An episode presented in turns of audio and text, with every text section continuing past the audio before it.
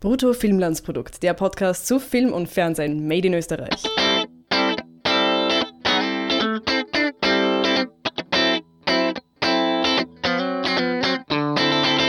Herzlich willkommen zu einer neuen Folge Brutto Filmlandsprodukt. Wir schauen diesmal über den Tellerrand. Nein, wir lassen über den Tellerrand schauen. Wir haben nämlich einen Gast aus Deutschland. Heute bei mir der Markus. Hallo. Markus Kirzinowski, based in Düsseldorf, einer wunderschönen Stadt. Direkt an der Hauptverkehrsstraße, wie du Und- weißt. Genau.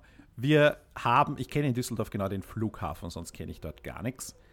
Ähm, wir haben zusammen schon eine lange, lange Podcast-Historie.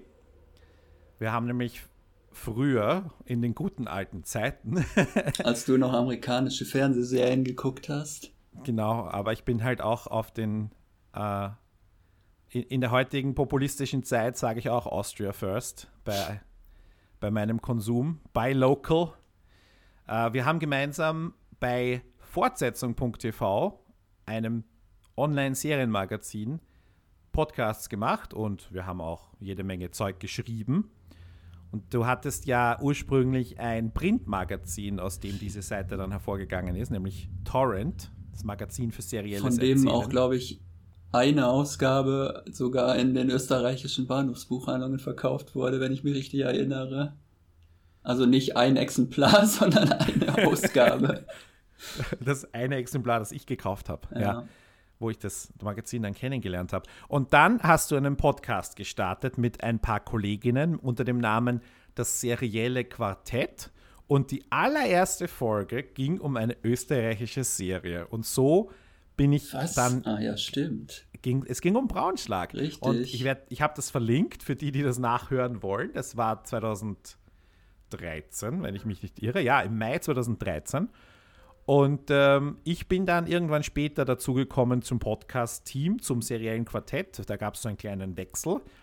Und dann haben wir, ich habe dann nachgezählt, ich habe über 65 Folgen mit euch gemacht. Was? Aber davon Mhm. waren 50 über Game of Thrones, glaube ich, wo ich gar nicht dabei war. Da waren einige, ja, zu Game of Thrones. Aber äh, wir, wir beide zusammen haben zum Beispiel erst vor kurzem, also erste Jahreshälfte, ähm, Orange is the New Black besprochen. Und da haben wir zum Beispiel jede einzelne Staffel gemacht. Wir sind da sehr konsequent gewesen. Aber unsere Zeiten des Serien-Extremkonsums sind auch ein bisschen vorbei, oder? Ja, so sieht's aus. Jetzt gucke ich eigentlich nur noch so schöne alte amerikanische Network-Serien, wo man weiß, wenn einem die erste Folge gefallen hat, kann man mit den nächsten 150 auch nichts falsch machen.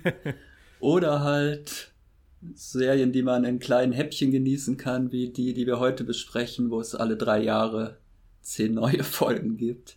Cop Stories. Du bist der einzige Deutsche vermutlich, der das bin schaut. das, genau. Ja. Und zwar live. Wenn ich Zeit habe, gucke ich es im Livestream ja tatsächlich an. Um nochmal das alte Lagerfeuergefühl, das man gleichzeitig mit vielen hunderttausend Österreichern etwas anguckt, nochmal aufleben Ja. zu lassen. Und jetzt sage ich dir eine traurige Wahrheit, weil die, die TV-Thek ist immer, keine Ahnung, 20 bis 30 Sekunden hinterher. Oh, Das ist, das ist besonders lustig bei Fußballspielen, wenn du den Nachbarn jubeln hörst und dann noch gar nicht, noch nicht einmal der Angriff begonnen hat, der dann zum Tor führt. Das ist mir nicht einmal schon ja gut, passiert. das kann mir ja bei Cop Stories nicht passieren, weil meine Nachbarn gucken das, glaube ich, auch nicht. Ja, wahrscheinlich nicht. Und wenn dann, also wenn sie dann so emotional mitgehen mit der Serie, das, das wäre dann schon ein Wunder. Äh, wir haben einmal schon über die Serie gesprochen in einem anderen Podcast, beziehungsweise eben Vorgänger-Podcast zu diesem Podcast. Ich habe ja für die, die Alten, werden sich erinnern, ich hatte schon mal einen Filmpodcast vor Bruttofilmlandsprodukt ähm, für glorreiche elf Folgen. Und in einer von diesen Folgen warst du zu Gast und wir haben so ein bisschen allgemein auch wieder über die österreichischen Serien geredet und natürlich über Cop Ich kann mich Stories. nicht mehr erinnern. Ja, ich dachte ja. gerade, wovon redest du? Das Internet vergisst nicht. Ich kann das verlinken. Okay. Was, ich, ich, ich muss es mir auch mal wieder anhören, was wir damals gesagt haben. Und, Ich äh, habe auch schon mal was über Cop Stories geschrieben. Das war eigentlich so eine kleine Replik damals auf deinen ersten Artikel, glaube ich, wo du von dem kreativen Ausverkauf oder was du damals geschrieben hattest zu der ersten Staffel. Zur ersten Folge oder so, ja, oder wo ich gesagt habe, das ist alles hm. kopiert und geklaut und ich, ich, ich stehe zu dieser Meinung immer noch, dass Cop Stories nachher eine bessere Serie wurde, keine Frage. Und daraufhin bin ich ja dann irgendwie neugierig geworden, weil ich auch dann gelesen hatte, basiert auf einer niederländischen Vorlage und wollte dann gleich meine im Auslandssemester erworbenen Niederländischkenntnisse nochmal testen und habe mir dann erst die erste Cop Stories Folge und danach die erste Folge Van Spake, also von dem niederländischen Original angeguckt. Spricht man so aus? Also so hat es doch neulich, glaube ich, der ORF-Redakteur in deinem Podcast ausgesprochen. Ah, okay. Das ich hätte es jetzt einfach in knallhartem Amsterdamer Slang natürlich Van Spike, glaube ich, eher ausgesprochen. Ah, okay. Aber eigentlich ist schon IJ ist schon A, also Van Spike. Es müsste dann so korrektes Hochniederländisch sein. Na schau. Und schon ist der Bildungsauftrag erfüllt hier. Hat sich schon ja, danach habe ich, dann nämlich, hab ich dann nämlich den Artikel geschrieben, wie man eine Amsterdamer Polizeiwache nach Wien versetzen kann. Weil das fand ich schon irgendwie faszinierend, wie man eigentlich komplett das Drehbuch eigentlich zu 99 Prozent übernehmen kann, nur irgendwie die Hautfarben und die Namen der Figuren ändert und dann halt das Ganze von Amsterdam in einen Wiener Bezirk versetzt. Und ich glaube, vor den Namen, ich glaube, Silvester gab es auch in der niederländischen Variante, oder? Ja, genau, ich der heißt sogar ähm, Silvester Dahl oder so, oder was auch dann irgendwie ein Geldstück, altes niederländisches Geldstück und in Kopfstories heißt er ja Silvester Thaler. Ah ja, genau. so, so detailliert habe ich es mir da, habe ich es da nicht recherchiert, aber ja, stimmt. Ja, also ich war nicht daneben mit meinem. Mit Uslo gibt es in beiden Fassungen. Stimmt. Aber ich war nicht so daneben mit meiner, mit meiner Einschätzung, dass das halt doch eine, eine Kopie ist. Wobei natürlich das Wort Kopie jetzt wertneutral ist. Ähm, und es war ja eine gute Serie. Also das ist ja keine, das, das habe ich glaube ich nicht. Nein, beides. Also Cop Story so. ist eine gute, ist zwar eine Kopie, aber eine gute Kopie gewesen. Ja, wobei mir irgendwie auch die österreichische Pilotfolge besser gefallen hat als die niederländische, ich weiß nicht. Bei den Niederländern war es natürlich, die, die hatten da noch weniger Hemmungen. Also es war, glaube ich, überhaupt das einzige, der einzige nennenswerte inhaltliche Unterschied war. Ich weiß nicht, ob du dich noch an die erste Folge erinnern kannst. Da gab es doch irgendwie sowas, wo die Nachbarn die Polizisten gerufen haben, weil merkwürdige Sexgeräusche aus einer Wohnung gekommen sind oder sowas. Und das waren dann in der österreichischen Version wurde das dann so aufgeklärt, das war irgendwie eine Matura-Feier, wo die einfach irgendwie eine Orgie gefeiert haben oder irgendwas. Und in der Originalversion machte aber gleich so eine barbusige Frau den Polizisten die Tür auf, was auch in der österreichischen Version nicht so gezeigt wurde. Und das war dann irgendwie ein Pornodreh in der Wohnung da oder ah, ja. so. Also alles so eine Spur härter ein bisschen. Naja, die, die äh, österreichische Version war sehr züchtig ähm, und diente ja eigentlich nur als Einstieg für Verena Altenbergers Chantal, die ja dann ein bis bis in die dritte Staffel eine große Rolle äh, haben sollte. Und äh, ich meine, ah. die hätte ja auch barbusig die Tür aufmachen können. Und man hat aber tatsächlich so eine. Ich weiß es auch deswegen ein bisschen genauer, weil einer von den, von den Jungs in dieser Szene ist ein Studienkollege von mir, der sich auch ein bisschen Geld nebenbei als Schauspieler verdient hat.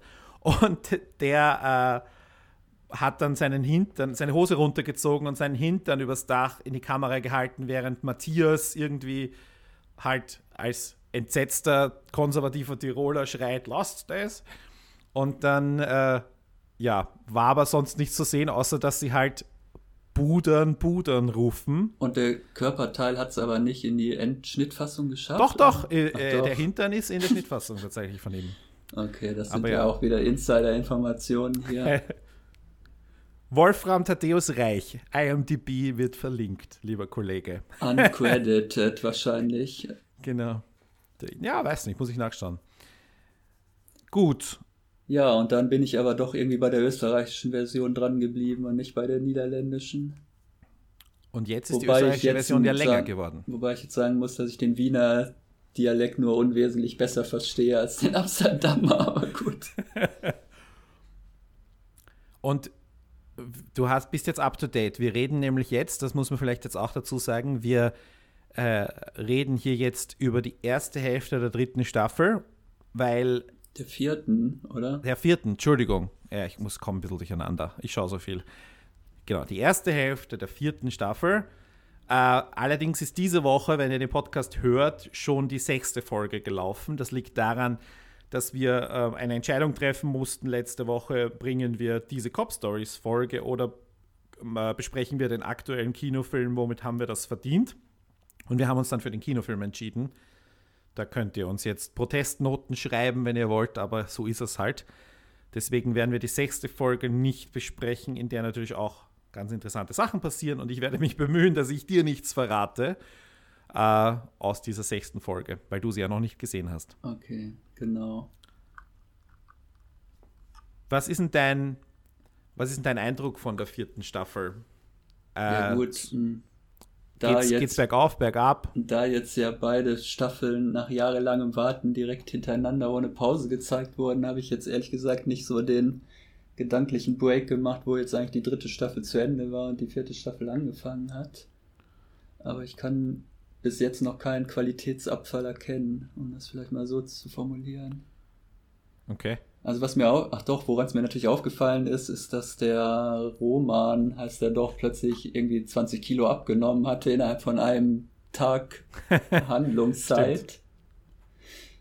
Weil ich glaube, die vierte Staffel ging dann eigentlich gleich ich weiß nicht, ob am nächsten Tag oder jedenfalls ein paar Tage später nach dem Ende der dritten dann weiter und plötzlich dachte ich, mein Gott, wo hat der denn seine Funde gelassen?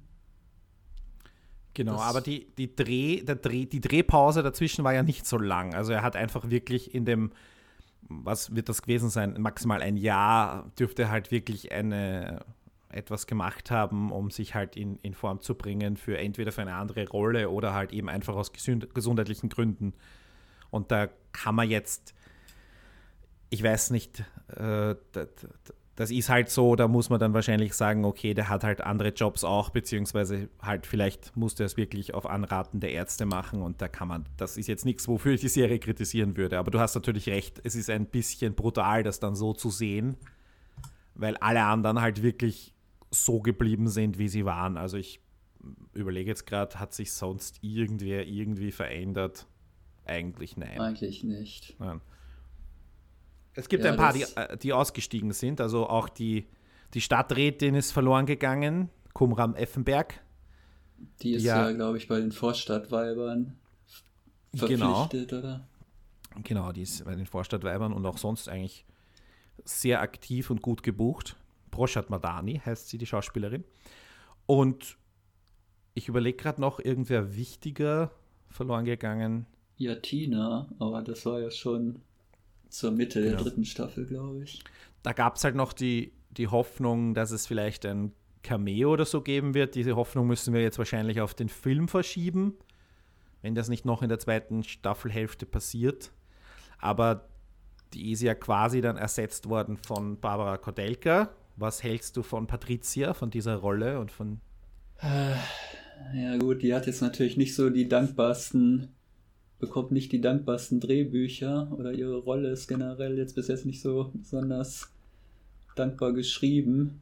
Also sie hatte eigentlich so ziemlich das an den Haaren, die an den Haaren herbeigezogenste Storyline überhaupt war dieser Überfall auf die Tankstelle oder was das da war. wo ich so dachte, das kann jetzt irgendwie nicht wahr sein. Nachdem sie auch, glaube ich, war das im Staffelfinale von der dritten Staffel, wo sie da zur Waffe greifen musste? Und das Kind äh, angeschossen hat, ja. Und dann irgendwie, ich weiß nicht, drei Folgen später will sie sich ein Eis kaufen in, in der mhm. Pause oder so und dann äh, zufälligerweise wird gerade die Tankstelle überfallen. Also das, äh, da waren irgendwie sämtliche Klischees und alles, was unglaubwürdig ist, wirklich da in diesem einen Handlungsstrang dann vereint. Mhm. Helga guckt ungefähr, kriegt ungefähr gefühlt eine Viertelstunde lang nicht mit, dass ihre Kollegin da drin gerade irgendwie bedroht wird oder sie selber da die Waffe ziehen muss, weil Helga die ganze Zeit auf ihr Handy guckt. Also das, das war einfach alles so völlig unrealistisch. Ja, wobei ich weiß jetzt nicht, ob das Wort unrealistisch äh, wirklich angebracht ist, weil was man der Staffel und ich glaube der Serie generell zugute halten muss, ist, dass die der Untertitel Geschichten, die das Leben schreibt, dass sie das schon ähm, sich da inspirieren lassen. Und jetzt ist es ein bisschen deutlicher, ne? was diese Geschichte mit den singenden Polizisten, das hatten wir. Auch der, ähm, der Anruf mit der, äh, mit der Pizzabestellung, wo ein, ein, ein Opfer von häuslicher Gewalt die Polizei anruft und eine Pizza bestellt. Ähm, mhm. Also ich, ich weiß jetzt nicht, ob es. Wir haben es, der Hannes hat es verlinkt im Artikel. Ja, ich, ich sehe es gerade nach einer ja. wahren Begebenheit. Genau. Und ich glaube, das könnte man dann halt bei vielen Dingen machen. Und ich kann mir schon vorstellen, dass es verwirrte Leute gibt, die dann, ähm, also ich weiß jetzt nicht, der, der, der Typ, gespielt von, von dem tollen Michael Pink übrigens, ähm, weiß ich jetzt nicht, ob der, also was jetzt genau dessen Problem war, Drogen oder einfach sonst irgendeine Geisteskrankheit, aber ich halte das jetzt schon für, für schon mal vorgekommen. Nee, das Unrealistische fand ich halt erstens, dass jetzt wieder die gleiche Streifenpolizistin, die drei Folgen vorher, die ist ja auch noch relativ neu da oder eh noch nicht, hat noch nicht so das hohe Dienstalter und dann innerhalb von ein paar Tagen oder was gerät sie da zweimal in so eine Situation, mhm. wo, wo sie die, die Waffe ziehen muss oder dann sogar schießen muss oder so und dann äh, halt also ich weiß nicht, wie realistisch ist das, dass dann die Kollegin, die im Wagen geblieben ist, einfach zehn Minuten überhaupt nicht guckt, was macht jetzt die Kollegin da. Also Aber es passt schon zur Story von Helga, ne? weil sie ist ja in dieser Zwickmühle. Der Bergfeld hat ihr quasi an, äh, hat ihr befohlen, sich zu trennen. Da, das halte ich für unrealistisch, dass du das machen kannst. Ähm, aber prinzipiell war sie halt irgendwie in einem bisschen am Tagtraum und so weiter. Also, und ich weiß jetzt nicht, ich weiß jetzt wirklich nicht, wie viel Zeit vergangen ist zwischen dem Ende der dritten Staffel, wo sie halt doch ein sehr traumatisches Erlebnis hatte, was ich auch gesagt habe, eigentlich müsste sie ja, so wie der Rest der ganzen Polizeiwache eben, die müssten sich beim, bei der Psychotherapie die Klinke in die Hand geben, alle. Und das ist halt auch ein, ein Sprung, den ich, wo ich sagen muss, da, da ist die Serie dann nicht realistisch, sondern halt einfach nur Fernsehen, ja, weil du halt es keinen interessiert, wenn du beim Psychiater sitzt. Und wir hatten ja tatsächlich einen, der zum es Psychiater ging. Es kann ja nicht jeder seine Psychiaterin oder seine Therapeutin heiraten. Das stimmt. Ist ja, ja. dann auch langweilig. Wobei aber Cop Stories sich nicht davor zurückschreckt, äh, Dinge immer wieder zu wiederholen. Und der liebe Hannes, der ja natürlich hervorragende Kritiken schreibt, ist da auch nicht zurückhaltend darauf hinzuweisen. Beziehungsweise ich kann auch schon das ist jetzt kein Spoiler, sondern ich bereite einfach nur darauf vor, dass das in den nächsten Folgen auch noch passieren wird, dass Dinge, die schon ein paar Mal waren, wiederkommen werden und man sich dann denkt, na, nicht schon wieder. Aber ja, ähm, das sind halt so kleine Dinge, wo dann ich, ich das Gefühl habe, dass die Autorinnen äh, einfach ein paar Sekunden Zeit füllen müssen und dann halt einen zehnten Mini-Fall dazu brauchen. Und dann, dann greift man halt auf irgendetwas zurück was ja einfach aus dem Repertoire ist quasi. Aber ja, damit höre ich jetzt schon auf, da herumzureden. Ja gut, und dann hat man halt immer noch diesen Wickel, ne? Das ist ja auch ja. so die Wiederhol die ewige Wiederkehr des immer Gleichen. Man fragt sich, warum ist er immer zufällig? Also selbst wenn man irgendwie davon ausgeht, dass er nie diesen Gemeindebezirk verlässt, aber warum ist er denn immer zufällig an dem Ort, wo irgendeine Leiche gefunden wird oder gerade ein Überfall stattfindet oder sonst irgendwas Spektakuläres passiert? Wobei man sagen muss, da hat sich die vierte Staffel schon gebessert. Weil Wickel hatte erst, also in der dritten Staffel war es ja schlimm, wo er diese, ähm, die, die Bücherstütze und die Leiche findet und die Bücherstütze dann am Schluss ja auch irgendwie das zentrale Indiz ist und so weiter. Ähm, aber jetzt in dieser Staffel ist das noch nicht passiert in den ersten fünf Folgen. Und er hatte eigentlich nur einen einzigen großen Einsatz oder einen großen Auftritt. Und das war in der Folge, wo er diese äh, sich eigentlich sehr rührend und sehr, ähm, sehr sympathisch um diese verwirrte Frau kümmert, weil er, weil er einfach ein gewisses Verständnis dafür hat. Und das ist. Aber die ähm, hat er doch auch irgendwo gefunden, oder nicht? Auf der Straße aufgelesen. Ja, aber tatsächlich kann man hier jetzt davon ausgehen, dass das mal wirklich eine Rolle ist, eine, eine, eine, eine charaktertypische äh, Ding ist. Und ich meine, der, der ist die ganze Zeit auf der Straße, also dass ihm etwas auf der Straße auffällt, halte ich für realistisch. Was halt bisher immer war, er steht auf, pinkelt, findet einen Koffer. Oder er ist zufällig eben auf einer Brücke Drachen steigen, findet eine Leiche. Oder mhm. er ist zufällig auf der Wiese und dort steht ein Auto, wo sich die gerade äh, äh, umbringen wollen. Oder er sieht zufällig irgendwelche Kinder, die dann halt also da war einfach gewisse Dinge, da wo er einfach immer irgendwo war, nämlich auf einer Wiese oder auf einer Brücke oder irgendwas. Aber dass er einfach auf der Straße ist und einfach von, äh, also literally auf der Straße. Ich fand das jetzt schon, sagen wir mal, besser, unter Anführungszeichen. Und wenn es eben nicht jede Folge passiert, dann kann man das natürlich auch mehr akzeptieren, dass es ein oder zweimal ein bisschen unlogisch, unter Anführungszeichen, ist. Aber wenn es halt wirklich so oft passiert, naja, da, da waren wir schon sehr unzufrieden. Er ist äh, ja so ein bisschen der Bubbles von Cop Stories für mich, ne? Der aus The Wire. Der absolut. auch immer mit seinem äh, Einkaufswagen da. Nur der Unterschied ist halt, dass Bubbles dann ist dann immer nur in einen Handlungsstrang oder es hat halt immer dann irgendwie was mit diesen Drogengangs zu tun und Wicker ist halt einfach immer in, ich weiß nicht, in jeder Folge in einem anderen Handlungsstrang involviert. Also ja. schön war natürlich, wo er sich von äh, Florian oder Flo verabschiedet hat. Das war irgendwie mal eine schöne Szene, wo man auch mal merkte, so eine persönliche Beziehung ist gewachsen zwischen die, die, einem Polizisten und halt diesem Obdachlosen. Der sonst Flo hat man ja den Eindruck, dass der auch eher den Polizisten auf die Nerven geht, wenn er da ständig auf der Wache auftaucht mit irgendwas Neuem. Ja. Also Flo war auch immer, hatte ich das Gefühl, einfach der verständnisvollste. Das, also ich meine, da waren einfach die anderen hatten entweder haben ihn halt akzeptiert oder halt äh, höflich ignoriert. Und Flo war, der, war quasi derjenige, der ihn auch nicht, der auch nicht böse angeschaut hat, der auch wirklich immer freundlich war zu ihm. Und ähm, das, das hat sich auch konstant durchgezogen, dass er dann zu, zu ihm quasi äh, mehr Vertrauen hat und so. Das, das, das fand ich schon gut, dass es eine direkte Anspielstation gibt. Umso, umso schade, also umso mehr äh, finde ich es find schade, dass, dass Flo halt jetzt ein bisschen im Abseits ist, aber schauen wir mal. Ja, okay, das darfst du ja noch nicht spoilern wahrscheinlich. Was ist mit Flo? Ist auch so die große Frage, die Tja. über dieser Staffel stehen könnte. Erst denkt man, oder ich dachte zumindest, es ist jetzt halt genauso wie schon vorher mal bei zwei Figuren in den vorherigen Staffeln, dass der Schauspieler hatte irgendwie andere Verpflichtungen oder keine Lust mehr mhm. oder nimmt jetzt halt einfach da seinen Abschied. Da habe ich mich immer gefragt, wieso steht er jetzt immer noch, wieso taucht er immer noch im Vorspann auf? Und dann taucht er immer irgendwie mal so für eine halbe Minute oder in einer Szene ist er dann plötzlich nochmal wieder drin. Und jetzt haben wir ja eigentlich in der fünften Staffel dann erfahren, dass, dass er gar nicht, also die Stadt gar nicht verlassen hat und das jetzt anscheinend dann doch noch eine größere Rolle spielt, seine Leidensgeschichte. Ja. Also, ich meine das mit dieser, du bist, du hast das auch erwähnt, also du, der Hannes hat das auch erwähnt, was du gerade gesagt hast, nämlich mit den Credits und den, den äh, Vorspann auftauchen und so. Ich glaube, wir sind ein bisschen vorbelastet von, den, von unserem jahrelangen Konsum und, und Beschäftigung mit amerikanischen Serien, wo natürlich die Vorspann, Gestaltung und wer kommt wann vor und in den Filmen ist natürlich noch Ärger.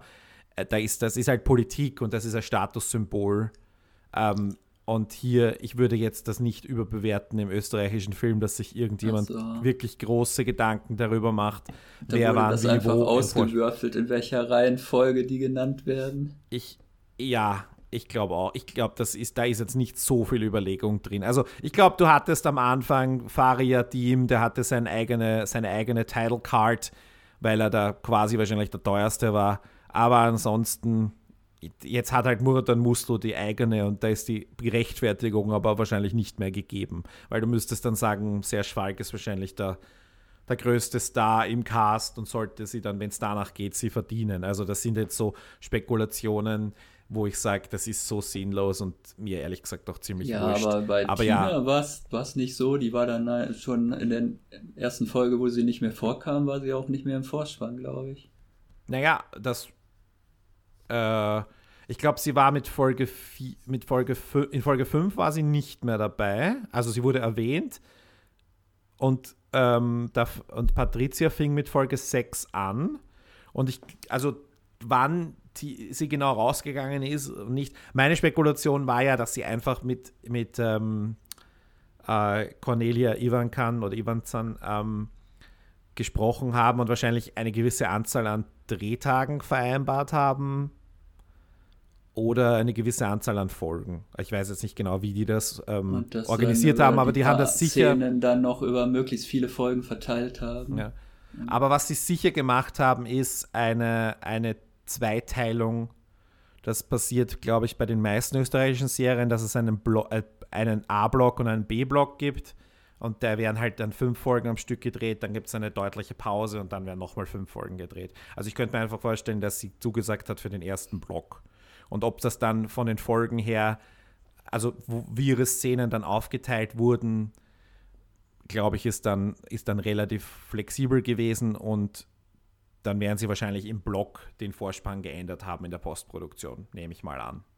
Also so, so halte ich das für realistisch. Hin? Hat sie irgendein anderes Engagement, von dem ich nichts mitbekommen habe?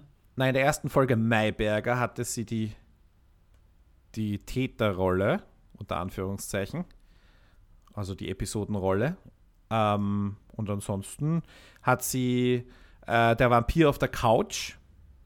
Der, in Deutschland heißt der Film Therapie für einen Vampir. Hat eine, eine, ein ziemlich, eigentlich ein ziemlich äh, unterschätzter Vampir-Komödienfilm, äh, den ich eigentlich empfehlen möchte. Da hat sie eine okay. Haupt, die weibliche Hauptrolle oder die zweite weibliche Hauptrolle gespielt. Und ansonsten, ja, The Woman in Gold war sie auch dabei übrigens. Ich bin mir jetzt allerdings nicht genau sicher, in welcher wie die Zeitleiste da ist jetzt von ihrer Ding. Aber es würde auch in den, in den Raum reinpassen. Und Bully Parade, der Film, war sie auch dabei. da kann ich mich auch erinnern, dass sie. Meine Güte. Vielleicht können wir noch erwähnen, wo wir gerade dabei sind, dass doch jetzt Martin Lloyd Gap in irgendeiner Contest-Show demnächst auftritt. War das? Achso, Dancing Stars. Dancing Stars. also in Deutschland Let's Dance. Äh, ja, er ja. wäre ja letzte Saison schon dabei gewesen, hat sich aber verletzt bei den Vorbereitungen Meine und ist dann, ist dann, ausgefallen und diesmal ist er wieder ist er da dabei. Ja. Naja. Martin Lloyd, Gap, wir kennen ihn auch noch aus der Erfolgsserie Die Steintaler. Oh ja. Bist auch der einzige Deutsche, der Von der ich mir da. Na, ich kenne noch mindestens einen Ex-Kollegen, der, glaube ich, dass sich das auch mal angeguckt hat, eine Folge. ja, genau. Das ist schon heldenhaft. Können wir auch mal drüber reden. reden die einzigen Leute, Sub die diese Serie gesehen haben, darüber. In dem Sub-Podcast Vergessene Perlen der österreichischen Seriengeschichte oder so. Perlen, ja. Na gut, zurück zu Cop Stories. Gut, genau. Zurück zur wir? wahren Qualitätsserie. Ja, neu dabei hat man jetzt, ähm, wie heißt die Frau? Dorka Grillis oder so ist jetzt die neue, ich weiß nicht, sie leitet dieses äh, mysteriöse Verbrechersyndikat. Ja. Die kennt man doch, oder ich kannte die zumindest äh, aus Fatih Akins Soul Kitchen. Okay. Ich muss ehrlich sagen, ich kannte die Schauspielerin, weil ich sie halt schon mal irgendwo gesehen habe und sie ist halt auch offensichtlich Deutsche oder zumindest, äh, also hört man das raus, dass sie halt eher in Deutschland aktiv ist. Aber ich habe ehrlich gesagt noch nicht mich so näher mit ihr beschäftigt, weil ihre Rolle jetzt auch noch nicht so groß war. Deswegen. Aber ich glaube, sie ist Ungarin. Arbeitet aber anscheinend in, ja, taucht öfter mal in deutschen Serien auf, ja. In einem der zahlreichen Tatorte, da blicke ich auch nicht mehr durch, da scheint sie auch. Ach nee, das sind einfach immer andere Rollen. Also kann man es natürlich auch machen. Ich dachte jetzt, wenn man hier in den letzten Jahren in fünf verschiedenen Tatorten mitgespielt hat, ist man da irgendwie die Assistentin von irgendeinem Kommissar, aber es ist einfach jedes Mal eine andere Rolle gewesen. Okay. Naja, gibt ja so viele. Man kann überall mal ein Verbrecher sein. Man kann sein. überall mal vorbeischauen. Ja, das ist dieser seltsame Handlungsstrang, ne? Der neue, äh, praktisch staffelübergreifende Handlungsstrang, wo sie ja dann eigentlich da eine zentrale Rolle hat. Genau. Eine sehr grausliche Tat, die irgendwas mit dem uns schon bekannten Berischer zu tun hat. Ich bin übrigens ganz froh, dass sie Berischer nicht gestrichen haben, weil sie hätten ihn ja auch einfach ins Gefängnis geben können und fertig. Aber nachdem ja irgendwie alle Bösewichte draufgingen, eben am Ende der dritten Staffel, haben sie immerhin einen behalten. Und ich bin Gott sei Dank auch den Besten, weil der, der Hofmeister, Staatsanwalt ist uns ja sowas von auf die Nerven gegangen. Und Obradovic war halt, ja, der war nicht so wirklich facettenreich. Der war zwar ein, kein schlechter Charakter und der hat auch wirklich Gefahr und, und, und also der war ein guter Antagonist und ein guter Schauspieler, aber ja, hatte dann halt auch, war dann auserzählt, wenn er jemals überhaupt anerzählt war. Und Berischer ist, und das muss man halt auch anerkennen, dass der Cornelius Obonia da halt wirklich einen super Job macht und zwischen brutal und widerlich und Arroganz hin und her wechselt wie kein zweiter. Das ist. Was sagst du dazu? Ist das eigentlich ein bekannter Schauspieler? Oh ja, absolut. Ja, okay. ja, ja. Ja, der macht seine Sache schon gut, ne? Ist natürlich auch ein bisschen klischeehaft, so wie man sich so den Wiener Oberluden oder wie ich mir den so vorstelle. Ja, aber es gehört anscheinend irgendwie dazu, dass es immer in jeder Staffel muss es immer irgendwie so einen Handlungsstrang mit Prostitution und äh, organisiertem Verbrechen geben, oder? Ja, wobei Prostitution ist ja jetzt eher so als Thema ja, jetzt vorbei. Jetzt ist es mehr so, mhm. also diese ähm, Ausbeutung von Asylwerbern, weil die ja am freien Mietmarkt kaum was kriegen. Und dann gibt es halt Leute, die solche solche Massen, also die Leute halt einfach abzocken für, für, für Platz in diesen Wohnungen, in diesen Häusern und dort halt dann auch irgendwie eine Art von Regime herrscht. Und ja, das ist dann, das ist nicht unrealistisch und auch natürlich sehr modern, ja, weil das ist also, jetzt etwas, was ta tagtäglich hier passiert oder also okay. wo wir halt einfach sehr viele dieser dieser Häuser haben, weil halt wir nicht genug ähm, gute Quartiere haben und sehr viele Asylberechtigte und, und, und ähm, während sie halt warten, nicht arbeiten können und dann kriegen sie halt irgendwelche Gutscheine für Mieten und dann können sie sich aber normale Mieten in Wien halt einfach nicht leisten und dann also halt er betreibt jetzt da so ein privates Asylbewerberheim praktisch. Ja, oder halt Wohnungen, die er eben, die er eben an Wo dann zufälligerweise im Keller irgendwie eine Leiche gefunden wird. Zufällig. Ja. Dann gibt es noch diesen Ali, der so der Untergebene oder der da so der, ja, wie nennt man das, Hausverwalter ist. Genau der sich dann zufälligerweise noch in die Cousine, oder was ist das? Nee, nicht Cousine, was stimmt der, glaube ich, äh, gar nicht. Die Nichte, Nichte glaube ich, ja. Die Nichte von der äh, Leila. Gott, Leila. Äh, ja. ja. weiß ich nicht. An die er sich jedenfalls ranmacht.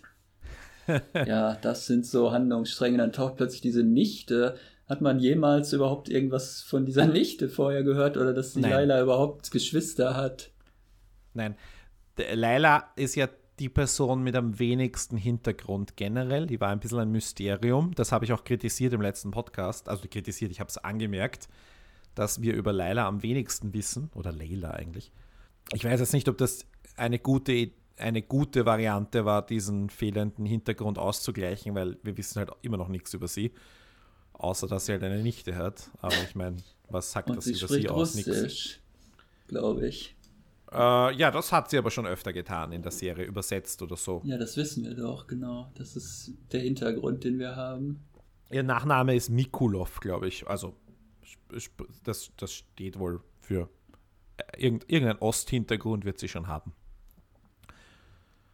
Und ja, es ist, ist ja auch, schade, ist auch hilfreich. Hm, ist eigentlich schade, weil es eigentlich eine ganz sympathische also Schauspielerin und auch Figur ist, oder?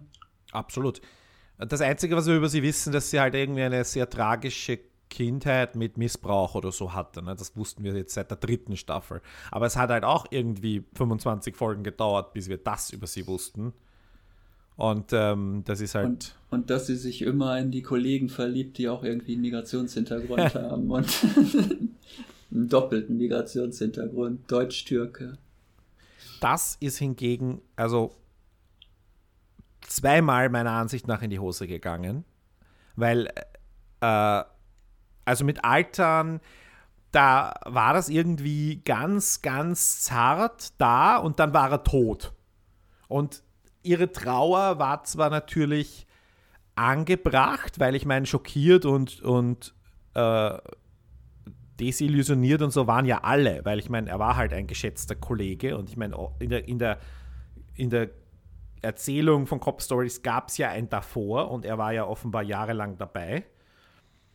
Aber das kam, das war dann doch irgendwie, sagen wir mal, ein bisschen an den Haaren herbeigezogen. Und jetzt ist es so, dass auch der Hannes und ich, wir haben darüber gesprochen und wir sind uns auch nicht wirklich einig, woher die, die Zuneigung kommt und dann auch noch diese äh, fast kindische, kindische Eifersucht oder, oder, oder Teenager-Eifersucht. Also ich halte das nicht für wirklich gut nachvollziehbar aus dem, was wir ähm, so gesehen haben und wie sie uns präsentiert wurde. Ich halte das für auch wieder ein bisschen an den Hahn herbeigezogen. Wie siehst du das? Ja, und diese neue Figur, ach so, Ichi heißt ja der, ist anscheinend auch nur ein Spitzname. Also weiß ich auch irgendwie nicht so richtig.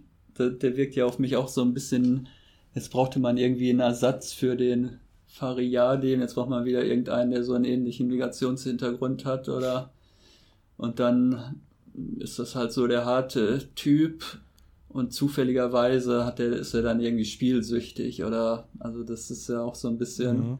überkonstruiert.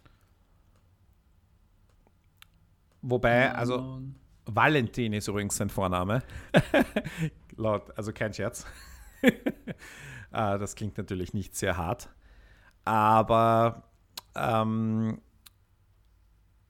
ich, ich, ich, ich finde, bei ihm ist auf jeden Fall die Integration, haha, besser gelungen als bei Barbara Kordelka. Man Ach, hat ihm bei dem Deutsch-Türken ist man hat ihm was schwierig, den Deutschen dann in Wien zu integrieren. Ja, man hat ihm was zu tun gegeben.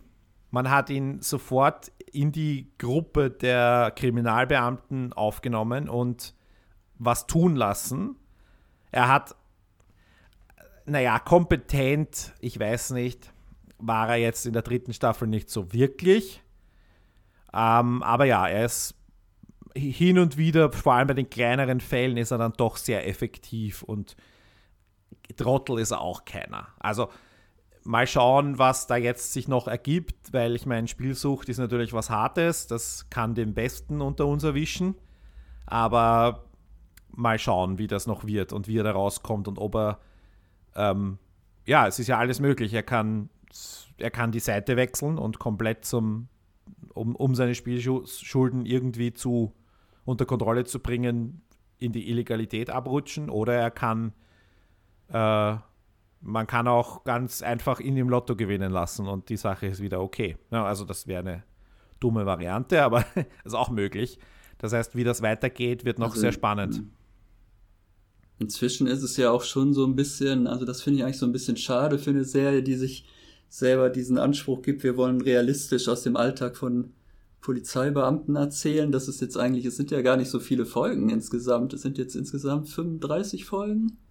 Sind wir jetzt angekommen? Wir, wir sind bei 35 und es ja. gibt 40, ja. Genau, und man hat aber jetzt eigentlich schon so das Gefühl, was man bei, also mein bis heute unerreichtes äh, Vorbild, was gute Polizeiserien angeht, ist ja immer noch Third Watch, was in, im deutschsprachigen Raum, glaube ich, auch fast niemand gesehen hat wo es ja auch um Streifenpolizisten und Feuerwehrleute und äh, Rettungssanitäter in New York geht.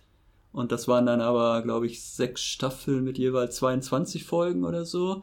Und irgendwann hat sich das dann natürlich so ein bisschen totgelaufen. Dann, ja, waren alle schon mal in einer spektakulären Schießerei verwickelt oder äh, der eine sitzt schon angeschossen im Rollstuhl und die andere hat auch schon eine Kugel abgekriegt und die dritte weiß ich nicht, musste irgendeine Kollegin erschießen oder so. Also wo sich dann schon die seltsamen Sachen, die, glaube ich, auf einer normalen Polizeiwache in 50 Jahren vielleicht einmal passieren, die haben sich dann da schon gehäuft in sieben äh, oder in sechs Jahren. Und hier habe ich jetzt aber eigentlich den Eindruck, jetzt hat man nach 35 Folgen, ist eigentlich jeder müsste doch eigentlich schon ein Trauma davongetragen haben oder schon längst, äh, ja, jeder hat sich schon was zu Schulden gekommen lassen oder hat irgendwie einen geliebten Kollegen im Dienst verloren, mhm. der erschossen wurde oder der eine ist spielsüchtig, der andere ist, ich, ich weiß nicht was. Ist aber auch das schon ist natürlich ein, Serien, ein Serienproblem. Ne? Wir sind ja, ja, aber nach halt einer relativ kurzen Laufzeit, also ja. was man so erwarten würde nach zehn Staffeln oder jetzt ja irgendwie nach 60 Folgen, hat man jetzt hier eigentlich schon nach 35 Folgen erreicht, finde ich. Ja. Sag ich ja. Alle müssen zum Psychiater. Nein, aber. Aber das ist, ist das vielleicht schon die Metaebene, dass doch immer diese Frau von der internen Abteilung da kommt und sagt, ja, die kommt doch dann auch mit den Akten. Dann hat die über jeden äh, Polizisten auf der Wache so eine Akte. So, der hat sich das schon zu Schulden kommen lassen, der hat hier den, das total versemmelt. Und wenn ja. jetzt noch ein Fehler hier passiert, dann muss ich sowieso die ganze Wache auflösen. Wobei, ich habe die, die, die Folge heute noch extra gesehen. Das war ja eine Art von, von Recap. Das hatte jetzt nicht wirklich eine Handlungsrelevanz. Also du, du hast zwar irgendwie eine Art von Bedrohung in den Raum gestellt mit, oh, sie könnte die Wache schließen. Aber in Wahrheit hat sie ja recapped, was alles passiert ist. Das Und war das in der vorletzten Folge, oder?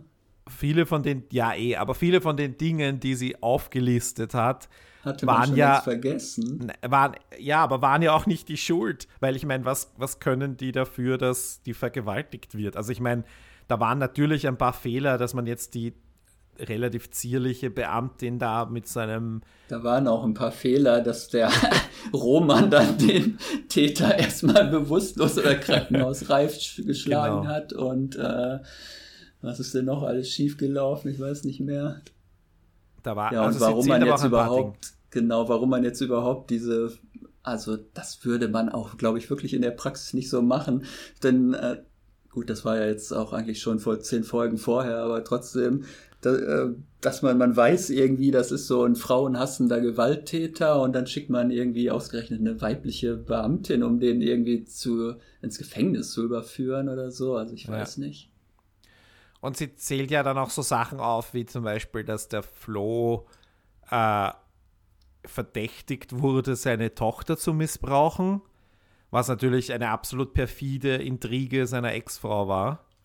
Also, das, das dann jemanden vorzuwerfen, weil es halt in den Akten steht, dass, dass es mal eine Untersuchung gab oder so, ist natürlich auch nicht okay. An die sich kein Zuschauer mehr erinnert, weil das ja, ja vor vier Jahren. Aber es hat natürlich, es hat natürlich quasi den Sinn gehabt, dass wir uns daran erinnern, ah ja, Flo hat eine Tochter. Das dafür, deswegen sage ich, es hat eine Recap-Funktion, wenn das auch okay. jetzt, ich glaube, es war die zweite Folge, oder? Wo das war, oder die dritte. Aber ist ja wurscht. Auf jeden Fall, es hatte zu dem Zeitpunkt, wo es gekommen ist, war dann irgendwie so, aha, Flo geht ja nach Graz, zu, um bei seiner Tochter zu sein und der braucht das, weil seine, weil A hat er ja das Trauma, dass er vielleicht sagt, ich möchte jetzt nicht hier in der Stadt, wo ich irgendwie der, die Vergewaltigung mit ansehen habe müssen äh, und wo ich Selbstmordgedanken habe, ich will irgendwie eine Art von Neuanfang, was ja völlig verständlich ist und ich will bei meiner Tochter sein. Und auch wenn meine Ex-Frau ein Arsch ist, ich möchte trotzdem das Beste aus der depperten Situation machen. So, das ist so die, die Meta-Message, die das Ganze vermittelt hat, wenn Flo dann sagt, so, ich gehe nach Graz. Dass das Ganze dann halt ähm, vielleicht in eine andere Richtung geht, ist, äh, werden wir schauen. Aber das ist das, wofür diese ja, Dorfer ja, gekommen gut, ist. Ne? Ich bin mir gerade nicht so sicher, ob ich das dann gut, jetzt gut finden soll, dass, dass man sowas in die Drehbücher einbaut sagen wir mal so, David Simon wäre natürlich ohne solche Recaps ausgekommen. Der hat einfach vorausgesetzt, dass man sich noch an jede Einzelheit, die vier Staffeln vorher passiert ist, einfach sowieso noch erinnert hat. Ja. Vielleicht haben sie beim Dreh schon gewusst, uh, das dauert noch dreieinhalb Jahre, das bis dauert, das ausgestrahlt ja. Das Abspielbudget ist doch schon wieder verbraucht für die nächsten zwei Jahre. Ja, aber gut, ich, mich stört eher, dass die, diejenige, die äh, intern ermittelt, auch diejenige ist, die für das Schließen von Polizeiwachen zuständig ist, dass man hier quasi eine, einen Antagonisten kreiert, der mehrere, der einfach so der, ein, ein Überdämon ist, ja, weil sie, ich meine, von der internen Ermittlung zu sein, ist ja schon schlimm genug, als, also aus der Sicht eines normalen Polizisten. Ähm, und mhm. dann sollte jetzt auch noch die sein, die vielleicht das ganze Team auseinanderreißt und nicht nur einzelne Leute für konkrete Verfehlungen suspendiert oder vielleicht kündigt das ist oder die vielleicht Abteilung für unbeliebte Aufgaben. Da wurde genau. alles zusammengefasst. Und da wird halt eine Figur, eine Person, eine Schauspielerin wird da quasi zur, zur Antagonistin oder zur weiteren Antagonistin und taucht ja dann auch halt, ja, eben immer in den schlechtesten Momenten auf, wenn gerade gestrippt wird oder so. Aber ja. vielleicht sollten wir mal irgendwas Positives sagen, weil sonst jetzt hört sich das für den unbedarften Zuhörer auch irgendwie so an, als wenn wir an, an den Drehbüchern eigentlich kein gutes Haar lassen würden. Und eigentlich gucke ich es ja immer noch gerne, oder das ist ja eigentlich der Grund, warum ich es mir überhaupt jede Woche angucke, ist ja eigentlich, weil ich es eine gut gemachte Serie finde. Na, dann sag was Gutes. Also. Ja, also was Positives. Also toll finde ich zum Beispiel oft, wenn ich sie dann verstehe, die Dialoge. Das, die, da gibt es schon ziemlich viel äh, einfach so Situationskomik oder einfach gut geschriebene Dialoge. Also toll natürlich diese ähm, Gerichtsmedizinerin aus Vorarlberg kam sie, glaube ich, hattest du mir schon mal gesagt. Ja, genau.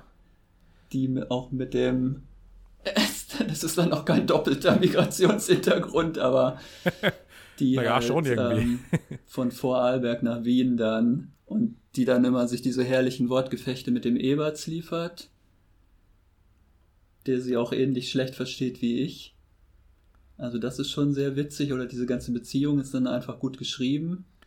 Ja. Und äh, super fand ich zum Beispiel auch, ich weiß nicht, ob das in der letzten Folge war oder in der vorletzten, wo, ähm, na, Lukas heißt er doch, genau, der Serge, Serge Falk, dann irgendwie so ein, ich weiß gar nicht mehr, was war das, hat er irgendwie ein Verhör geführt oder irgendwas mit so Leuten, die so starken Wiener Dialekt hatten und dann sagt er irgendwann, also jetzt wollen wir aber mal korrektes Deutsch hier sprechen. Es heißt nicht wegen dem, sondern wegen des. äh, wegen immer mit Genitiv. Also natürlich großartiger Deutschlehrerwitz oder Grammatikwitz. Aber das ist dann einfach so eine nette, also nette Situationskomik oder wo ich das einfach witzig finde, dass man solche, äh, ja, Gags dann in die Dialoge einbaut was ja auch irgendwie dann passt zu der, zu der, also die, zu der Figur auch, die dann plötzlich auf so ein korrektes Auftreten dann irgendwie besteht, aber halt mit so einem dann doch irgendwie ironischen Unterton. Und die, ich, ich, ich finde ja auch, es ist zum Beispiel gerade äh, die, die Serge Falk-Rolle, finde ich ja, ist ja eigentlich mein Liebling weil er ja oftmals auch diese unangenehmen Wahrheiten ausspricht oder er ist halt nicht der, der sagen wir mal, empathischste Typ. Äh, und das ist natürlich auch eine Wahrheit, weil du kannst natürlich nicht nur, äh, wie soll ich sagen, nur Gefühlsmenschen haben. Und insofern ist da die, die, ich finde die Balance im ganzen Ensemble eigentlich sehr gut. Aber ihm haben sie doch dieses Baby angedichtet, um seine emotionale Seite hervorzu. Naja, er hat, und er hat ja auch, er ist ja nicht, er ist ja nicht, er ist ja kein Roboter, ja, aber er hat halt ein gewisses anderes, sagen wir mal, emotionales Koordinatensystem. Und das sagen sie ihm halt auch, ja, du bist ein Arsch, sagte die Leila, glaube ich, jede Folge zu ihm, zwei oder dreimal. Und weil er halt etwas in einer gewissen Kälte sagt, was die anderen so nicht sagen würden oder wo die anderen, okay, das ist aber schade oder so sagen würden und er sagt, na, ist mir wurscht. sinngemäß. Und das, ich finde einfach, dass die, ohne jetzt detailliert über, über das zu dass die, diese Balance im Ensemble einfach super ist. Du hast ruhigere Charaktere, du hast, du hast Draufgänger wie den Silvester, der halt wirklich immer laut ist und immer vorn lospreschen will. Du hast ähm, auch, auch innerhalb der, der, der, der Subgruppe der, der Kriminalbeamten finde ich die, die Rollenverteilung relativ gut. Also das, das macht das Ensemble schon sehr, sehr gut und das ist natürlich auch eine Leistung des Drehbuchs und natürlich auch eine Leistung der Konzeption der, ähm, wie heißt er, der niederländische Dings. Van Spake. Nein, der, der, der Pimo. Ach so. Pimon, Pimonel. Pim, der Scarlet Pimpernel, ja. denke ich immer, Der- wenn ich den Namen sehe. Nein, Creator des Originals. genau, der macht das halt wirklich, ähm, also das ist halt wirklich, Polo de Pimentel heißt er, Entschuldigung. Wer kennt ihn nicht? Wer kennt ihn nicht? Und der hat äh, da offenbar was Gutes kreiert und das haben die, Schau die österreichischen Autorinnen dann natürlich ähm, wirklich gut durchgezogen und ja, dass das Ensemble auch auch, so lange zusammen bleibt. Auch solche Figuren wie Eberts dann, weil wir, da musste ich gerade dran denken, wo du meintest, kann jetzt nicht jeder so emotional oder einfühlsam sein. Also bei Eberts weiß ich auch irgendwie nie, ist er jetzt einfach irgendwie so völlig gefühlslos oder dann zwischendurch zeigt er ja dann doch mal irgendwie so eine einfühlsamere Seite oder seinen latenten Rassismus hat er jetzt vielleicht mit Hilfe der Therapie irgendwie ein bisschen überwunden, aber das ist halt auch äh, ziemlich gut geschrieben. Dann zum Beispiel so Beziehungen wie zwischen, also so kollegiale Beziehungen wie dann zwischen Eberts und Lukas und so. Also so Leute, die eigentlich äh, überhaupt nicht zusammenpassen, aber weil sie da jetzt halt Arbeitskollegen sind in dem Team, müssen sie sich irgendwie zusammenraufen und gehen dann äh, irgendwie doch auf so eine ganz sympathische Art eigentlich miteinander um. Also Aber so, ich meine, das ist ein Paradebeispiel gewesen, dieser Fall, wo der, die, dieses Pärchen das gemeinsam Selbstmord begehen will und der Mann kann dann nicht. Kannst du dich erinnern, wo die Frau äh, im Bett liegt und sie finden sie und die Nachbarn haben sich beschwert, dass die irgendwie laut äh, Schöne Regrette Rien gespielt haben und, und Lukas will beinhart den Mann in den Knast stecken.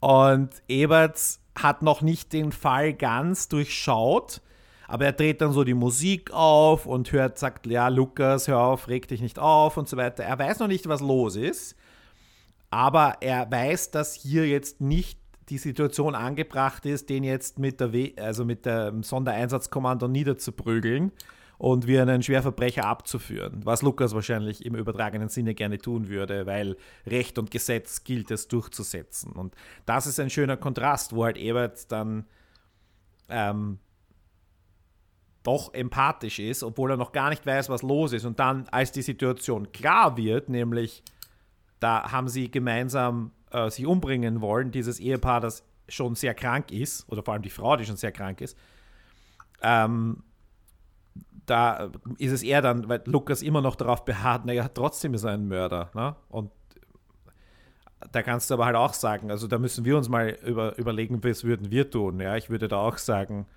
sollen wir jetzt wirklich Gerichts, Gerichte bemühen und Steuergeld verschwenden, um einen 80-Jährigen noch für 10 Jahre ins Gefängnis zu stecken? Also ich meine, Ja, also es ist auf jeden Fall auch eine der interessantesten Figuren dieser Eberts, ne? Gerade Absolut. weil er einerseits so, so auf den der erste Eindruck ist so, was ist das denn jetzt für ein Arsch mit seinen ständigen komischen rassistischen oder äh, ja teilweise auch dann irgendwie schwulenfeindlichen, äh, was er da immer so für Bemerkungen gemacht Ja. hat.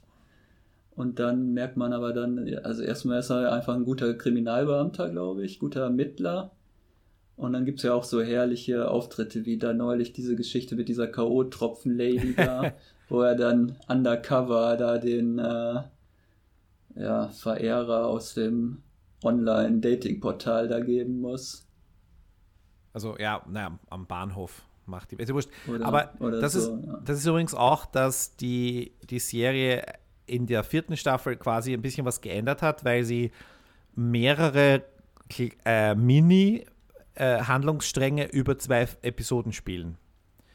Dass das ein bisschen mit ein, ein bisschen mehr verwoben ist, dass du nicht nur den einen großen Strang hast und alles daneben sind äh, konsequenzlose Satellitengeschichten, sondern eben, dass es eine, also diese K.O.-Tropfen Susi wurde, ich glaube in Folge 1 oder Folge 2 erwähnt, da kam das Opfer und dann wurde schon der Plan geboren, dass man irgendwas tut und in der zweiten Folge, in der Folge danach wurde es dann durchgeführt.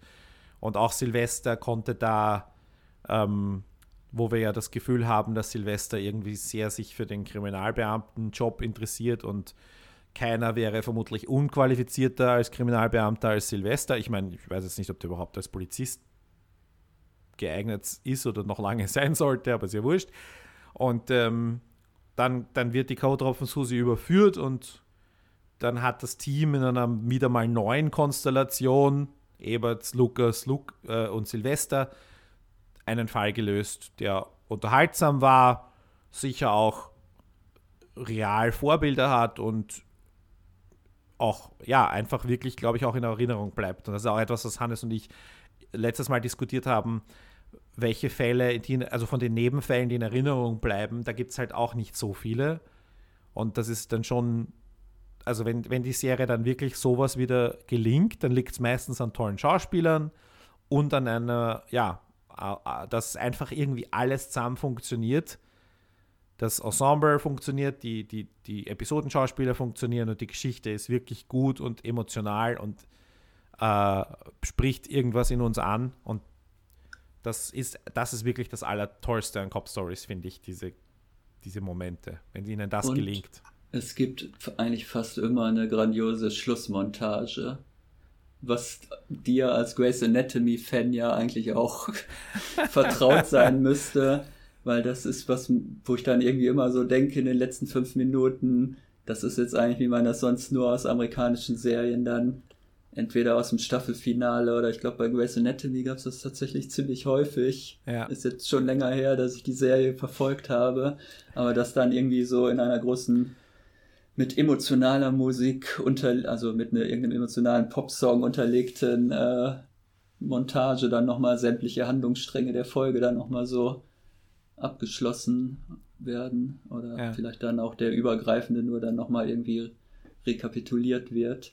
Und da lassen sie ja anscheinend auch keine, äh, wie sagt man, keine, nee, wie heißt diese Redensart? Keine müde Mark zu wenig springen? Nee, keine Ahnung da scheuen sie weder Kosten noch Mühen und haben eigentlich auch immer so hochwertige Pop-Songs dann zur Untermalung. Äh, ja, jein. Ähm, ich will jetzt nicht irgendwie uralte Geschichten ausgraben, aber sie hatten auf der DVD die Rechte nicht für die, so, für die okay. Songs aus der ersten und zweiten Staffel. Und da hatten sie dann ähm, irgendwelche relativ günstigen, ich weiß nicht, ob es Eigenkompositionen waren, aber auf jeden Fall halt nicht die tollen Lieder, die drüber liefen. So, okay. Und das war schon auch aber ein bisschen auch ein Problem. Gesang, oder? Ich weiß es ehrlich gesagt nicht, aber auf jeden Fall nicht diese Lieder. Weil ich meine, jetzt zum Beispiel, ich, in der vierten Folge war ja Pearl Jam, glaube ich. Das habe ich sogar gekannt.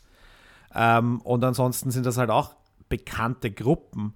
Und ähm, das, das äh, sind halt Rechte, da musst du dann halt mit Sony und Universal und wie sie alle heißen, da musst du die halt dir leisten wollen. Und ich, das ist jetzt etwas, was ich verrate, weil es ist kein Spoiler, aber es wird eine Folge geben, in der sehr viele, sehr viele Top-Hits vorkommen werden. Und da bin ich schon sehr gespannt, wie diese Folge dann auf DVD klingen wird. Nicht und ob auf sich, DVD. Jetzt schon, ja, schaut euch diese Folge sagen. unbedingt im Fernsehen an, weil so Ja, da lohnt sich's davon. doch. Siehst du, jetzt habe ich ja endlich den eigentlichen Grund gefunden, warum ich es mir im Livestream angucken muss. damit die, die genau. tollen Parallelmontagen mit Original-Pop-Songs zur Geltung kommen. Genau, aber wie gesagt, es ist in dieser Folge ist die ganze ist sehr viel Musik und wichtig und deswegen äh, bin ich hoffe nicht, dass sie die alle rausstreichen für die DVD-Version dann. ja. Also das finde ich immer toll und dann bin ich so für, ich weiß nicht, zweieinhalb Minuten bin ich irgendwie so rausgerissen, dann denke ich, ach, das ist jetzt irgendwie wie so, als wenn ich jetzt eine tolle alte NBC-Serie aus den 90ern gucken würde und danach kommt ja dann meistens immer noch eine andere Szene, wo dann wieder krasser Wiener Slang gesprochen wird und dann bin ich wieder auf den Boden der Tatsachen Und wo meistens irgendwas Dramatisches passiert oder so, ne? wo wirklich und jemand ein Cliffhanger, noch... der nicht in der nächsten Folge direkt weitergeführt werden kann. Ja, weil sie dann wieder im Café beginnen. Oh Aber das wurde doch jetzt auch ein bisschen aufgelockert, das Prinzip, dass nicht mehr jede Folge in diesem Café mhm. beginnen muss. Ja, Staffel 4 macht tatsächlich ein bisschen Dinge anders. Aber ja, reden wir dann am Schluss nochmal drüber. Das sind aber auch so Sachen, wo ich denke, also ich weiß nicht, ob mir das jemals aufgefallen wäre, ähm, wenn ich nicht zwischendurch mal in die Kritiken vom Hannes reingelesen hätte, zum Beispiel, dass jede Folge immer einen Arbeitstag abbildet oder so. Also ich weiß nicht, ob das wirklich so offensichtlich für den Normalzuschauer ist. Das war von Anfang an schon so. Ja, aber ob das nicht so Sachen sind, die man eigentlich nur als, wenn man selber Drehbuchautor ist oder so bemerkt. Also ich habe auch sechs Jahre gebraucht, um rauszufinden, warum Third Watch Third Watch heißt. Also ich dachte immer, was ist denn die dritte Wache? Das ist doch Polizeirevier 55 oder was? Also dass das immer die dritte Schicht des Tages dann oder dass halt dieses Polizeiteam immer die dritte Schicht des Tages das hat. Das ist die Nachtschicht oder was? Äh, nee, das ist irgendwie die Nachmittagsschicht, so. glaube ich. Also das sind, ist mir zum Beispiel nie aufgefallen. Und ich weiß nicht, ob, ob das so dem normalen Zuschauer auffällt, dass es immer ein Tag ist. Das ist eigentlich von der Lindenstraße übernommen, ne? Auch dieses, dass es keine, dass die Cliffhanger nicht direkt in der nächsten Folge weitergeführt werden, weil dann immer eine Woche vergangen ist bei der Lindenstraße, glaube ich. Ah, okay, noch nie gesehen. Kann ich nicht beurteilen. Das, das spielt, glaube ich, auch immer an einem Tag irgendwie so, am Donnerstag vor Ausstrahlung der Folge oder so. Ah, okay. Na, die, das ist halt, ich, ich finde es jetzt nicht schlecht, wenn eine Serie so ein fixes, sich selber so ein Korsett gibt, in dem man aber noch, doch noch frei genug ist, was zu tun. Aber natürlich äh, ist es auch ein, ein Korsett, das engt, einengt natürlich. Also und ähm, ich glaube, der Hannes hat das auch schon hin und wieder angesprochen, wo es dann halt ein Problem ist oder wo dann halt mal ein, mal ein paar, wie soll ich sagen, logische Abkürzungen nehmen muss, die jetzt nicht komplett absurd sind, aber wo man halt sagen kann, naja, das wäre dann wahrscheinlich jetzt eher in drei Tagen passiert und nicht in einem. Ne? Einfach so Dokumente bekommen oder so. Aber ja, das Oder ist natürlich. Dass der Itchy, der gerade noch ein Messer irgendwo in die Seite bekommen hat, dann am nächsten Tag schon wieder voll einsatzfähig ne, ist. Das, das ist etwas, wo wir uns nicht einig sind, weil, äh, also, da haben wir immer darüber gerätselt, wie viele Tage zwischen so, den hm, Folgen okay. passieren. Da, da, muss man nämlich dann echt sagen, das ist, ist die Serie auch nicht konsequent. Ich glaube, ich habe das auch angesprochen in einem der letzten Podcasts, dass wir hier wirklich, also speziell zwischen der äh, Vergewaltigungs, bei der Vergewaltigung war es irgendwie offensichtlich. Das war äh, vielleicht der nächste Tag, aber danach waren es irgendwie mehrere Wochen. Und auch Flo's Verletzungen zum Beispiel. Der hatte ja so Handverletzungen, wo mhm. wir zuerst glaubten, der hat sich vielleicht umbringen wollen oder so, aber es dürften wohl nur die Abriebe von mhm, den Handschellen gewesen sein, wo er es versucht hat, sich zu befreien. Ähm, also ja, das sind so Sachen, die waren dann halt weg von einem Tag auf den anderen und dann kannst du halt sagen, na gut, da ist jetzt mindestens was drei Wochen vergangen, bis sowas gescheit verheilt oder so. Ähm, und da kann man dann halt, da, da, hat die Serie dann halt ein gewisses, wie soll ich sagen, Continuity-Problem oder Anführungszeichen Problem oder halt gewisse Schwierigkeiten, die aber jetzt auch nicht massiv störend sind. Und wo da, da gilt jetzt wahrscheinlich das Argument, da schauen jetzt nur die Nerds wie wir wirklich drauf. und der Gelegenheitszuschauer nicht. Und es gibt ja relativ gute Quoten. Äh, das muss man auch dazu sagen. Die Quoten gehen tatsächlich gerade in die Höhe, was auch ein bisschen lustig Dank ist. Dank eurer Seite wahrscheinlich. Ja, ich, ich glaube auch, wir, soll, wir, krieg, wir sollten 100% des Verdienstes uns auf die Fahnen du, schreiben. Du ja. kannst dann auch noch so eine Safe Cop Stories Seite aufmachen. ja, ich glaube aber inzwischen sind die ganzen Leute in alle Winde verstreut und die kriegst du nicht mehr zusammen. Nein, wirklich, Folge 5, nein, Folge 4 war einfach so völlig zufällig die beste Folge von Staffel 3 und 4. Und Folge 5 hat nur 2000 Zuschauer verloren und ist damit die zweitbeste Folge. Also ich weiß nicht, was da gerade los ist mit Folge 4 und 5. Liegt es daran, dass es kalt ist und mehr Leute fernschauen? Wird sicher auch mitspielen. Aber vielleicht liegt es auch einfach daran, dass Cop Stories jetzt irgendwie 20 Folgen oder 15 Folgen brauchte, dass die Leute sagen, oder oh, bleibe ich dabei? Es läuft ja wieder. Jetzt und, haben sie es irgendwie mitbekommen. Und jetzt ist es halt das Problem, wir haben noch, wir haben noch zwei haben wir noch Dienstage. Wir haben noch zwei Dienstage vor Weihnachten. Der, der 25. und der 1. Jänner sind auch Dienstage, das, da läuft einmal sicher nichts. Und am 8. Jänner weiß ich schon, da ist ein Skirennen, das natürlich Vorrang hat, also natürlich leider Vorrang hat. Das heißt, die, das, es wird erst wieder am 15., also fast einen Monat von 18. bis 15. Jänner weitergehen. Und danach schauen wir mal, wie es, das heißt, Und dann ist ja auch zu spät, um noch diesen weihnachtlichen Fernsehfilm auszustrahlen. Genau. Also mir wäre es schon recht gewesen, wenn wir den Weihnachtsfilm noch gleich direkt dran setzen und das Ganze dann erledigt ist.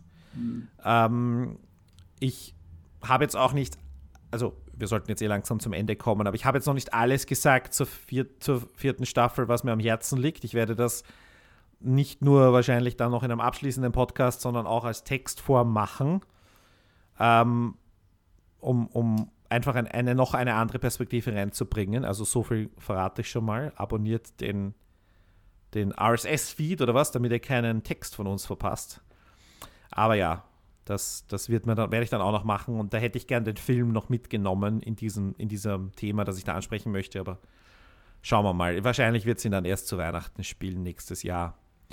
Und da äh, ja, also das halt finde ich auch wieder so ein bisschen seltsam, natürlich. Ähm, ja. Dass dann, wenn man schon, also es hätte ja ungefähr zeitlich jetzt gepasst, dass man dann vielleicht im Januar einfach noch diesen anscheinend im Winter spielenden, wenn es dann der Abschlussfilm ja. sein soll, dass man den dann einfach auch noch wirklich so im Anschluss oder kurz danach zeigt.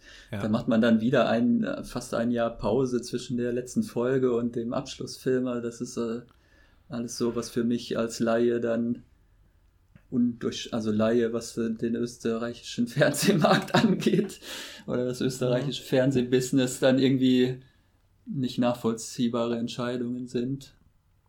Das ja. kann man ja vielleicht machen, wenn man wirklich plant, da noch eine nächste Staffel zu machen oder so. Dann kann man halt, weil die noch nicht in Auftrag gegeben ist oder so, dann kann man, um die Zeit zu überbrücken, mein Gott, ich kann jetzt, um mal wieder mein wahres Alter hier zu verraten, das gab es mal in den 80ern bei Ich heirate eine Familie, wo dann in einem Jahr auch nur so ein Weihnachtsfilm, statt einer ganzen Staffel hat man dann nur einen 90 Minuten gezeigt und danach kam dann aber halt irgendwie noch eine nächste Staffel oder so. Ja, das hatten wir aber schnell ja so ermittelt machen. auch, ja, dass mhm. wir vier Filme ziemlich zufällig verteilt hatten über drei Jahre oder so und dann kamen dann kam jetzt noch.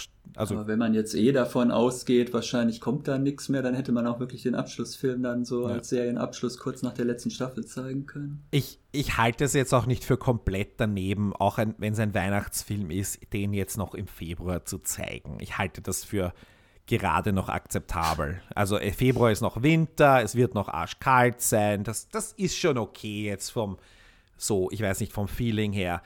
Aber natürlich danach geht nicht mehr. Also Weihnachtsfilm im März, das ist nicht denkbar. also, aber sie haben, den, sie haben den Februar zwei, drei Termine. Problem, das ist jetzt ein anderes Problem, äh, was die Sendeplätze angeht, dass im Februar dann ähm, zum Beispiel M, eine Stadt sucht einen Mörder, laufen wird. Und ich könnte mir vorstellen, dass das für den, vom Sendeplatz her dafür geplant ist, für den Dienstagabend. Also es würde mich nicht überraschen, wenn das dort laufen würde. Außer, und ja, das ist, das ist natürlich. Nicht 90, dieser Film ist doch 90 Minuten oder was soll Nein, aber sein? die neue David Schalko-Serie. Ja, aber dieser Film, den kann man doch eh nicht auf dem regulären Sendeplatz zeigen, oder? Naja, können tut man schon, aber das weiß ich eben nicht. Ist ja wurscht. Auf jeden ja, Fall, die, die, die Frage ist halt, was passiert noch mit der Sendeplanung, weil es ist ja jetzt so, es gibt. Ähm, mit dem Abspielbudget. mit dem Abspielbudget. Aber nein, auch mit der Sendeplanung im Sinne von Sendeplanplanung eigentlich äh, weil ja die Sender, also die, die Kanäle von ORF einzelne neue Channel Manager haben und da ist jetzt viel gerade im Umbruch. Und da wird es dann halt gerade spannend, was so im nächsten Jahr passieren wird. Aber es gibt eben ab dem 7. Jänner eine neue Serie am Montag Sendeplatz, ähm, nämlich Walking on Sunshine. Und ja, dann ansonsten erwartet uns sehr viel österreichischer Content. Äh, und das ist natürlich auch schön und das hält uns hier bei Bruttofilmlandsprodukt beschäftigt. ja. Aber vielleicht sichert sich auch noch ein großer Streaming-Dienst, wenn die Quoten jetzt in den letzten Folgen noch weiter ansteigen, sichert sich vielleicht noch ein großer Streaming-Dienst einfach die Serie und macht dann doch noch eine fünfte Staffel. Ja. Ich würde Man nicht drauf wetten. Ja, ja, schade eigentlich, weil es ist eigentlich so, also mich erinnert es sehr, wie gesagt, an diese, die ich ja sowieso gerne sehe, diese, als das amerikanische Network-Fernsehen noch so Serien gemacht hat, die einerseits hauptsächlich unterhaltend waren und trotzdem halt so einen gewissen inhaltlichen Anspruch hatten, wo man nicht vorher irgendwie sein Gehirn ausschalten musste, um die Serie zu genießen. Was ja im amerikanischen Network-Fernsehen leider findet es noch statt, eigentlich gar nicht mehr mhm. stattfindet, würde ich sagen. Naja, eine Serie, die ich vergleichbar finde, äh, ist Chicago Fire, wo sie dann mhm. ja auch quasi Spin-offs haben mit Chicago PD und Chicago mhm. Med. Und ich finde, also ich habe Chicago Fire die erste Staffel gesehen und da hast du auch diese Feuerwache und dieses Team und diese Einsätze und halt kleinere Geschichten daneben. Also ich finde das schon halbwegs vergleichbar und es ist halt auch eine Network-Serie, aber halt auch top besetzt mit wirklich sehr vielen, sehr guten Schauspielerinnen und ähm, auch kostenmäßig natürlich im Ra äh, äh, also tolle Produktionswerte. Und das würde ich jetzt spontan in einer, in einer vergleichbaren Liga sehen. Natürlich kostet eine Folge Chicago Fire sicher das Vierfache, aber. Aber das ist auch wieder so, wo alle Feuerwehrleute wahnsinnig jung und gut aussehend sind und so. Selbstverständlich. Also so Figur wie der Eberts wird da ja schon gar nicht reinpassen. Und ich glaube auch von seinen politischen Ansichten weniger. Ja, das. Also für mich ist es Cop Stories so ein bisschen das äh, deutschsprachige Third Watch Pendor eigentlich. naja. Vielleicht war das auch das heimliche Vorbild. Ich weiß nicht, wer da wo, was von wem inspiriert wurde. Es wird so viel geklaut.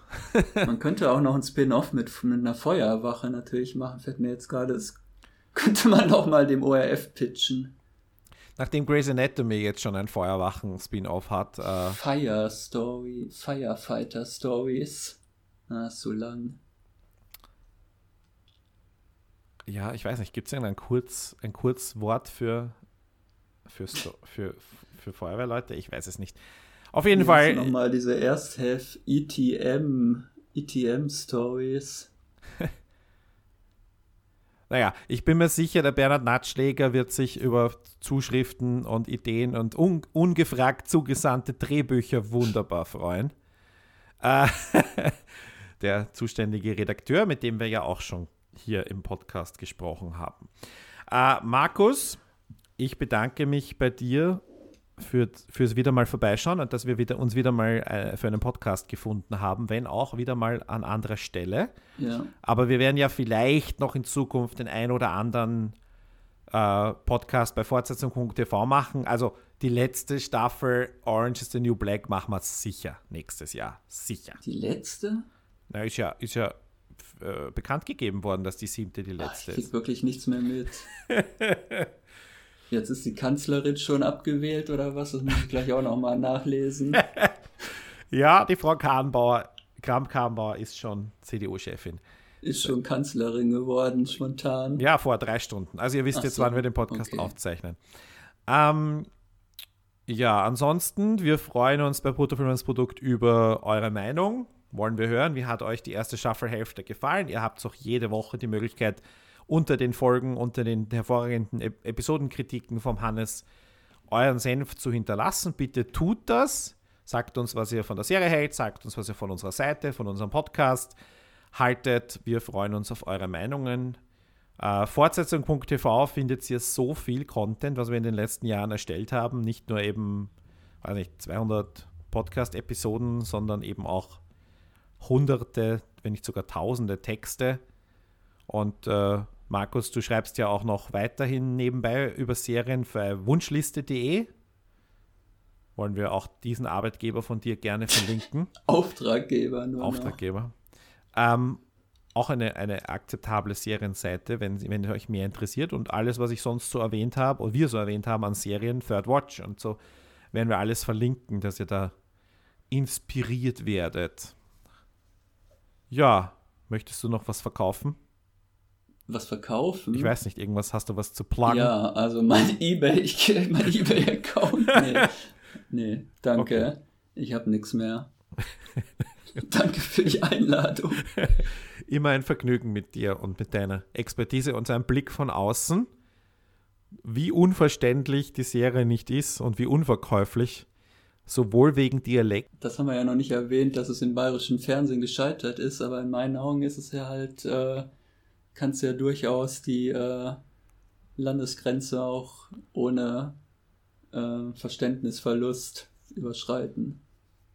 Also Schon, ich fühle ja. mich gut, gut unterhalten und durchaus angesprochen.